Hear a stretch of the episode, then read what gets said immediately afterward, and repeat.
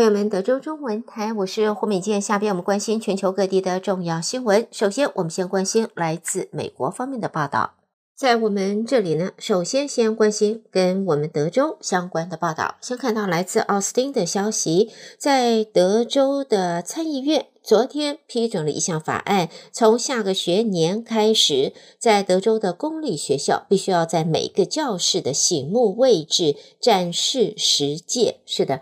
信呃，圣经里的十诫，这是由呃 Republican 的参议员 Phil King 提出的参议院法案，现在前往众议院去审议了。这也是德州共和党人把宗教注入公立学校的一个最新的尝试。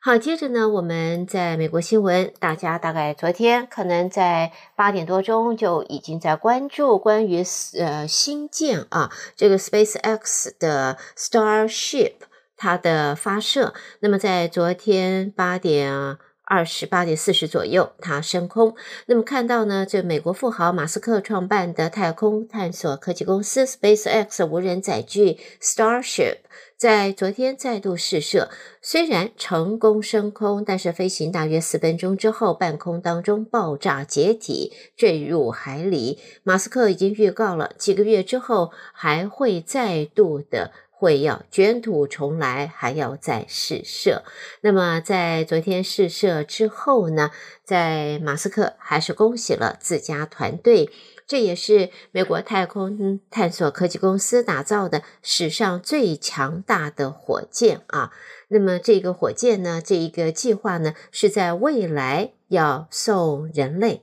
到火星上。移民移到火星上了。那么，SpaceX 打造的最强大的火箭星舰 Starship 昨天升空之后爆炸。美国国家航空暨太空总署 NASA 的署长则说，期待 SpaceX 从中学到经验和未来的试飞。这两枚，呃，这是一枚两节式的火箭飞船，发射四分钟之后在空中爆炸，飞行的高度没有超过二十英里。而 SpaceX 人员还是为达成试飞首要目标，就是让这艘新型太空船可以离开地表，还是为这样子的一个目的达成而喝彩。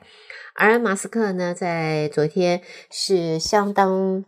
精彩、紧张。充满了刺激啊，上下起伏的一天。在昨天，因为特斯拉第一季的财报让投资人失望，电动车大厂的股价昨天一开盘就往下掉。然后呢，SpaceX 打造的无人载具星舰升空大约四分钟后就爆炸落海了。另外，还有数百万 Twitter 的用户选择不支持啊，付每月八美元的费用。零。可失去他们蓝勾勾标记，所以对马斯克来讲，昨天四月二十号，这是可以好好庆祝、呃纪念的一天，是非常不一样的。好，接着我们在美国新闻方面呢，包括华盛顿的报道，美国总统拜登现在媒体说，他计划最快下个礼拜会宣布竞选连任，将会发布竞选风格影片来明确的回答他是否再次参选的问题，同时也会启动积极募款来帮助民主党继续掌白宫的大位。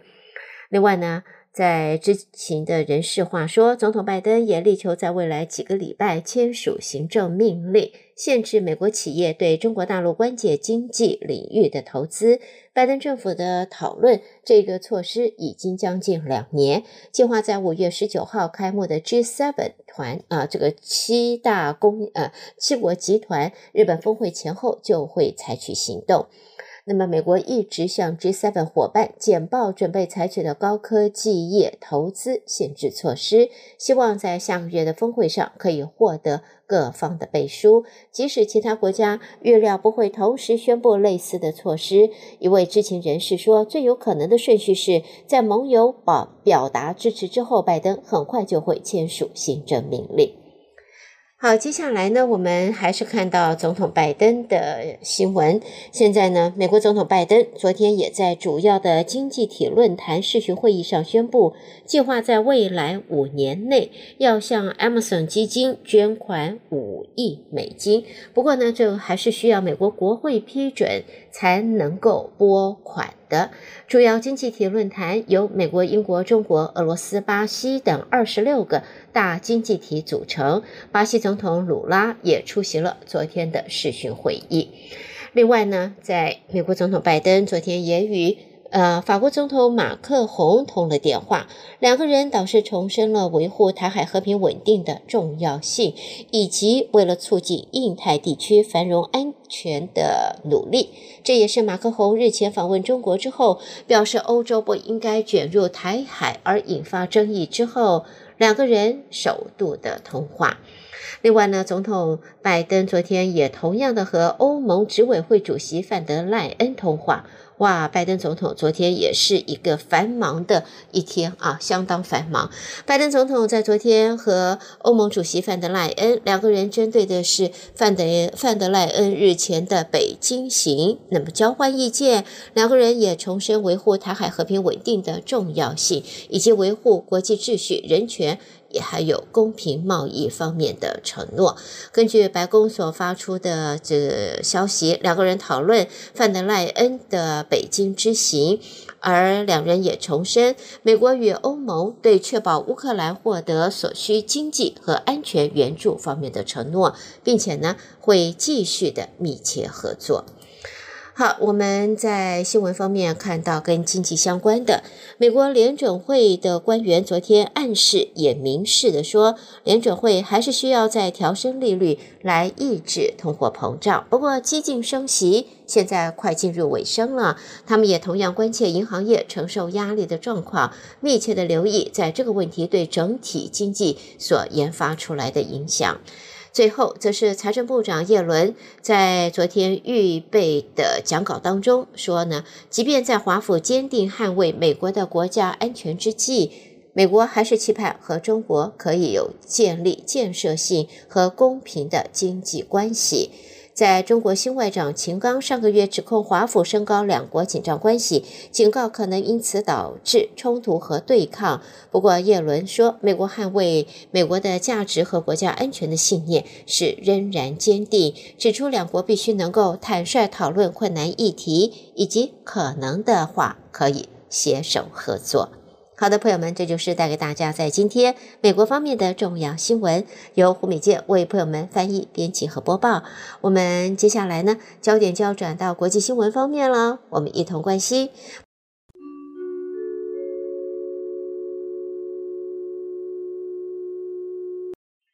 在我们国际新闻，首先先看一下加密货币啊，从它问世以来，现在是越来越火热。但是呢，这越来越火热之后，当然问题也就越来越多了。现在看到呢，欧洲议会昨天批准了世界第一部针对加密货币蛮荒西部 （Wild West）。世界要进行全面规管的综合性法规，希望能够保护投资人免于侵害和操纵。这项立法已经获得欧洲联盟成员国的支持，它会涵盖诸如比特币、以太坊以及价值可用区块链技术加以确保的其他可交易的辅币，例如。非同质化代币 NFT 这个法规现在获得大多数欧洲议员的支持而过关，希望重新整顿这个为丑闻和倒闭所困扰的产业。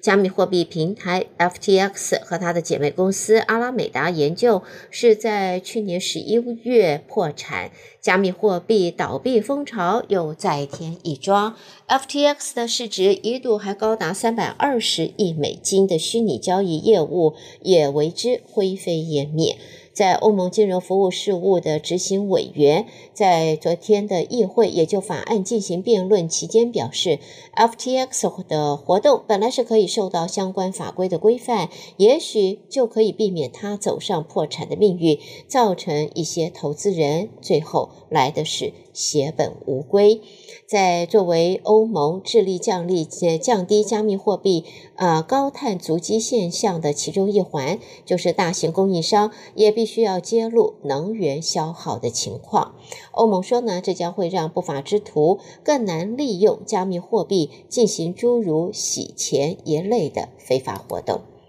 好，接着看到俄罗斯，俄罗斯在今天说已经完成在太平洋的海军快速作战演习，强调俄罗斯的部队已经准备好在海上武装冲突当中击退侵略。俄罗斯和西方的紧张局势现在因为乌克兰的议题而加剧。俄国国防部长肖伊古在上个礼拜说，总部设在海参崴的太平洋舰队发起突击作战演习。俄国国防部在今天则说，演习已经完成，部队也返回了基地了。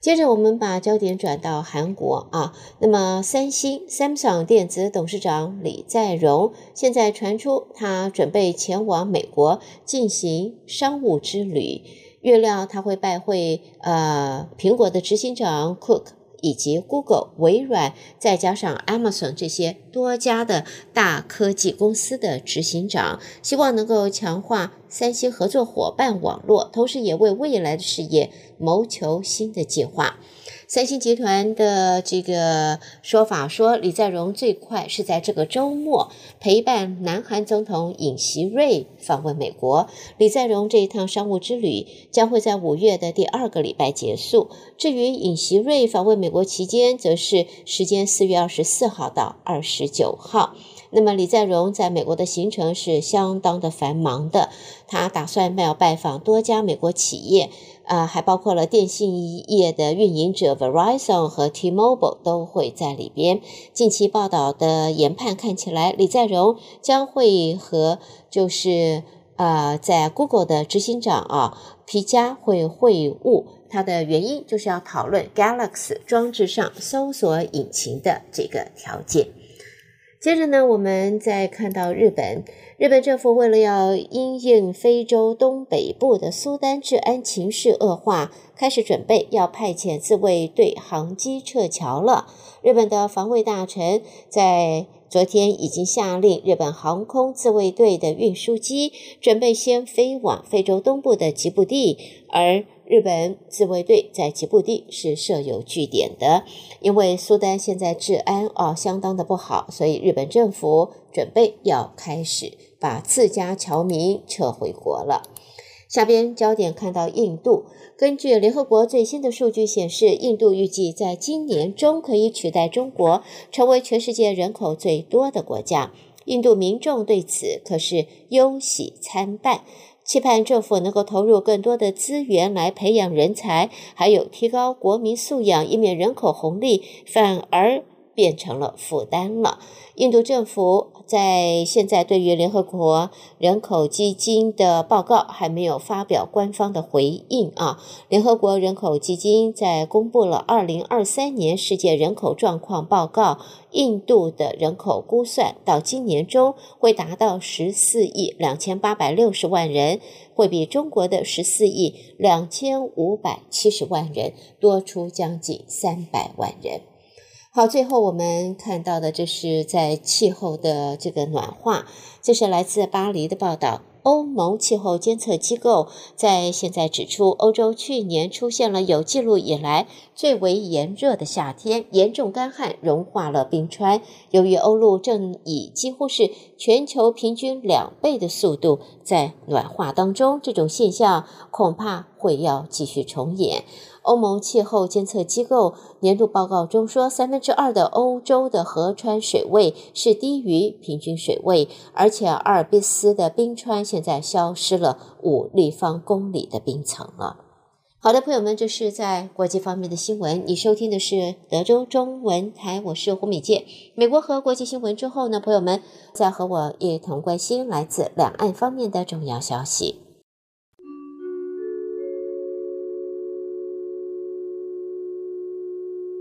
我们先看到中国外交部发言人汪文斌在昨天，他表示，就是、呃，希望韩国方面能够遵守一个中国原则，尤其是在近来台海局势紧张的根本原因，是因为台独分子在境外势力的支持和纵容下有分裂活动。那么，汪文斌说，世上只有一个中国，而台湾是中国领土不可分割的一部分。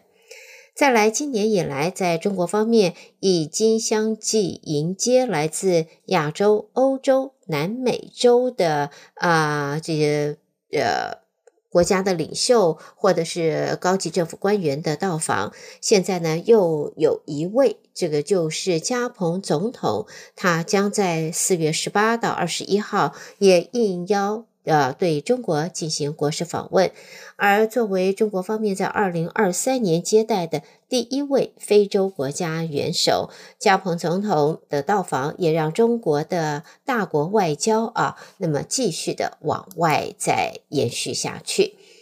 另外呢，我们也看到呢，这是依据大陆文化和旅游部官方的一个报道，一个讯息：中国大陆二零二三年文化和旅游部、国家文物局对外及对港澳台工作会议二十号在北京召开。文旅部长胡和平在会中要求，要推动港澳台共同弘扬中华文化。这个会议上面呢，呃，有多个文物局。以及市府方面的官员参与。胡和平表示呢，全国文化文物旅游方面要不断的增强工作责任使命感，也要服务好元首外交，践行好全球文明倡议，要集中优势资源，打造高水平品牌的活动。另外，要开创新适应时新时代国际传播要求，也要用好当地的力量，因地制宜来推动中华文化走出去。接着我们看到的这一个报道是，大陆内蒙古在昨天分别遭到来自俄罗斯和蒙古国草原大火入侵，火势分别蔓延到呼伦贝尔市新巴尔湖的右旗，还有满洲里境内。在大陆官方也一共出动了八百五十人来扑救这一个火灾。根据报道，蒙古国和俄罗斯境内分别发生草原火，威胁大陆的边境。在其中，蒙古国境内的草原火有两处火线。另外呢，俄罗斯境内草原火烧了，烧过了边境的隔离带，进入内蒙古自治区呼伦贝尔市满洲里市境内。消防救援指呃的呃单位呢，和应急消防队，还有半专业扑火队的队员，将近两百三十五人在现场截扑啊呃这个堵截扑救。嗯，在根据呼伦贝尔市森林消防支队的消息，蒙古俄罗斯境内的草原火灾是在大风作用下，分别向大陆内蒙古接壤的中蒙、中俄边境沿线蔓延。好，下边我们看的是官员的惩处了。河北省廊坊市人民检察院指控，在二零零八到二零一八年，辽宁省人大常委会的原党组副书记孙国相，一共非法收受他人给予的财物，共计人民币九千七百六十五万多元。检察机关提请以受贿罪来追究孙国相的刑事责任。朋友们，最后我们看到香港的消息，在马来西亚政府表示欢迎香港加入区域全面经济伙伴协定。香港中华厂商联合会会长日前率领代表团到马来西亚进行交流，在现在呢，代表团昨天也与马来西亚国际贸易以及工业部的部长会面时，对方明确表示欢迎香港加入区域全面经济伙伴协议。现在亚太有十五个国家多年前签署了相关的伙伴协定，香港方面也希望加入这个协定以利营商，而香港也已经和东协签了自由贸易协定，相信有利于加入区区域全面经济伙伴协定。好的，朋友们，带给大家这是来自中国方面的报道，德州中文台，我是胡美健。下边呢，我们焦点转到台湾方面，台北新闻主播接棒，我们继续一同关心。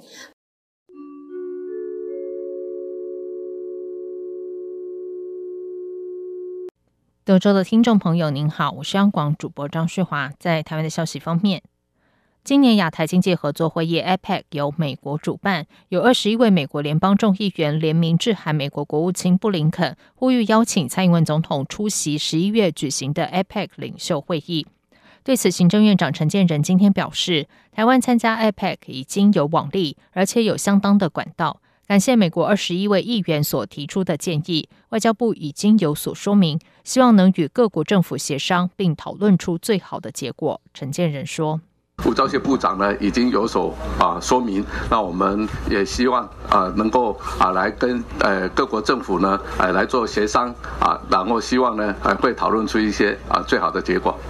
陈建仁说，台湾会积极和理念相同的民主国家一起努力做好相关措施，维持台海和平，并促进印太地区的繁荣、和平及安定。至于前总统马英九受邀到希腊参加德尔菲经济论坛，但头衔却遭标注为台北前总统，没有台湾，也没有中华民国，遭质疑被矮化。陈建仁对此表示，马英九是台湾的前总统，他代表着台湾的主权和尊严。这次主办单位以不适当的名称来称呼马前总统，这是一个严重的错误，应该马上予以更正。政府也建议，未来要参加相关活动的时候，能够多加确认相关安排，确保台湾的主权和尊严。台湾日本研究院举行二零二三年会暨印太与亚东变局下的日本研究国际论坛，针对当前局势与台日关系，外交部驻福冈办事处前处长、总领事回部办事陈忠正致辞表示。台日间有深厚的历史、地理、文化、经贸连结。随着两国尖端科技产业发展及经贸社会各领域合作，台日关系的基础越来越稳固。他说：“当前的国际及区域的局势严峻多变，如何维持印太地区的稳定与繁荣，有赖于相关各国的携手合作，共施和平之道。台日关系的深化。”有助于巩固印太以及东亚区域局势的稳定及和平，这是大家共同的目标。日本台湾交流协会台北事务所代表全玉泰也指出，面对美中竞争、俄罗斯侵略乌克兰等情势，日本与台湾的关系越来越重要。针对区域强权带来的挑战和威胁，东京大学大学院法学政治学研究科教授远藤干表示，日本常说公助、互助、自助，但联合国的公助功能无法发挥作用，只能仰赖互助跟自助。可是美台、日台之间现有的互助部分相当不足，是必须急迫因应的课题。台湾日本研究院理事长李世辉则是强调自助人助重要性。台湾应该认识自己的地缘价值，才有机会在此价值上跟其他国家进行较为良性的互动。第三届地球解放永续设计行动年会今天起一连三天在台北登场，邀集产官学研，针对智慧交通、低碳建筑等十二大领域的议题，找出永续解方。国发会主委龚明鑫致辞时表示，蔡英文总统二零二一年宣布二零五零净零碳排之后，国发会也在去年三月公布台湾迈向净零的永续路径图，今年更通过气候变迁应应法，科技部也在四月六号通过未来四年每年投入新台币一百五十亿的科研预算来支持相关工作。至于是否能在二零五零年达成再生能源占比二成的目标，虽然仍然有相当的挑战性，但至少已经慢慢达标。他说。甚至于从今年的一月开始到现在，有好多天，我们的再生能源占我们的发电比例不仅是超过百分之二十，甚至于超过百分之三十。那生活转型的部分，国家发展委员会就在这个礼拜通过了市区公车在二零三零年完全的电动化，甚至于短期的国道公车也完全的电动化。那也编列的预算大概是六百四十三亿。所以我要讲的就是，二零五零年看起来目标还真的非常有挑战性，但是只要我们开始行动，开始走。走路就不怕远，何况我们已经启动两年了。数位部长唐凤致辞时表示，数位部除了推动云市集和 T 大使，下周也会启动今年度的总统杯黑客松征件，希望产官学研共同努力，达到近零和数位双转型的愿景。新北市长侯友谊访问新加坡，今天上午安排不公开行程，直到下午才现身参访创新机构。但接受媒体访问之后，又临时改变行程，转往其他拜会行程，一度引发媒体追逐。侯友谊表示，今天早上和很多公司部门的友人会面，就地缘战略、外交、经贸发展等议题交换意见。他说：“最重要的，其实因为新加坡不管是在地缘的战略位置上，以及他们在经济、贸易跟产业的发展，甚至包括他们外交。”采取的一个审视弹性跟灵活的方式，我们都有机会大家一起来做讨论，尤其在绿色金融这个方面，他们是全世界仅次于伦敦、纽约第三大的一个自由金融，所以这个区块是值得我们去学习的。民众党主席柯文哲在美国表示，两岸和平的底线是台湾自主，如果侵犯底线，只好跟你打了。对于柯文哲的说法，侯友宜表示，和平是唯一选择，和平才能让国家永续发展，人民安心。而网络民调结果指出，有百分之四十四的民众认为侯友宜将代表国民党参选二零二四年总统。对此，侯友宜表示，谢谢大家的鼓励，国家有需要，他都会挺身而出。针对新北市近日发生少年持枪当街扫射的枪击案，民进党批评新北治安亮红灯。侯友宜表示，他一辈子打击犯罪，新北市警局第一时间向他报告，全力打击犯罪，绝不宽待。民进党今天公布二零二四立委选举台中市第六选区初选民调结果，由市议员江兆国出现。同时，民进党也公布屏东县第一选区立委初选，由寻求连任的立委钟嘉宾胜出。钟嘉宾表示，感谢每一位顾电话的朋友，一起完成了民主的过程，希望挺住这股气势，将行动力延续到大选，最终以初选团结、大选胜利为目标。他说。那当然，最后我们也是希望透过初选团结，不止在大选的时候，我们立委这一席能够代表民进党取得胜利，我们的总统候选人赖清德也能够不负所托，继续接替蔡英文总统来领导台湾。总而言之，初选团结，大选胜利，这就是我们这次对初选结果最大的期许。另外，民进党今天也抽签确定晚间将执行台东县和嘉义市的初选民调作业。该两区目前都是现任英系立委，因此今晚被视为是英系立委保卫战。民进党十七号开始执行第一阶段民调作业，待嘉义市、台东县的民调完成之后，第一阶段民调作业宣告落幕。第二阶段电话民调则定于四月二十四到三十号。继续来关心的是，总统府及文化总会今天宣布再次举办“来去总统府住一晚”活动，邀请全球旅客入住总统府。希望让台湾成为国际旅客疫后观光的第一站，并借由各种体验行程，看见台湾的友善、自由与多元。在短短十九天的报名时间内，就收到来自全世界五大洲、三十三个国家、一百六十七组外国旅客的提案。活动周边系列宣传及体验影片浏览数破三千万次，也吸引国际媒体报道。这项活动自即日起开放报名到六月底。届时将从报名者中评选出十组，于今年九月到十二月间入住。总统府秘书长林佳龙今天在宣布报名启动记者会中表示，期待透过这个活动，让世界看见经过疫后蜕变更美好的台湾，也让台湾成为国际旅客疫后观光的第一站。他说：“那这个活动啊，因为是在台湾的地标，哦，最高权力的机关，但是展现民主友善。”哦，欢迎不只是我们一般的人民来平常来参观，哦，国外的人士也可以来住。我觉得这个本身就非常有意义。哦，这也是一个空间的检验，哦，让人民其实啊不是把它当做一个高高在上的啊权威，好，而是可以亲近的地方，好，甚至来住一晚。文化总会副会长郑丽君也表示，在上个月公布一份国际人权组织全球公民活动空间自由程度报告，就特别提到台湾连续四年被列为亚洲开放国家，显示台湾充分享有各项自由，也因此孕育出最包容、开放、创新的多元文化与生活方式。台湾期待和世界分享这些价值，欢迎国外朋友来台做客，成为总统府的贵宾。以上就是今天的台湾重点新闻，谢谢收听。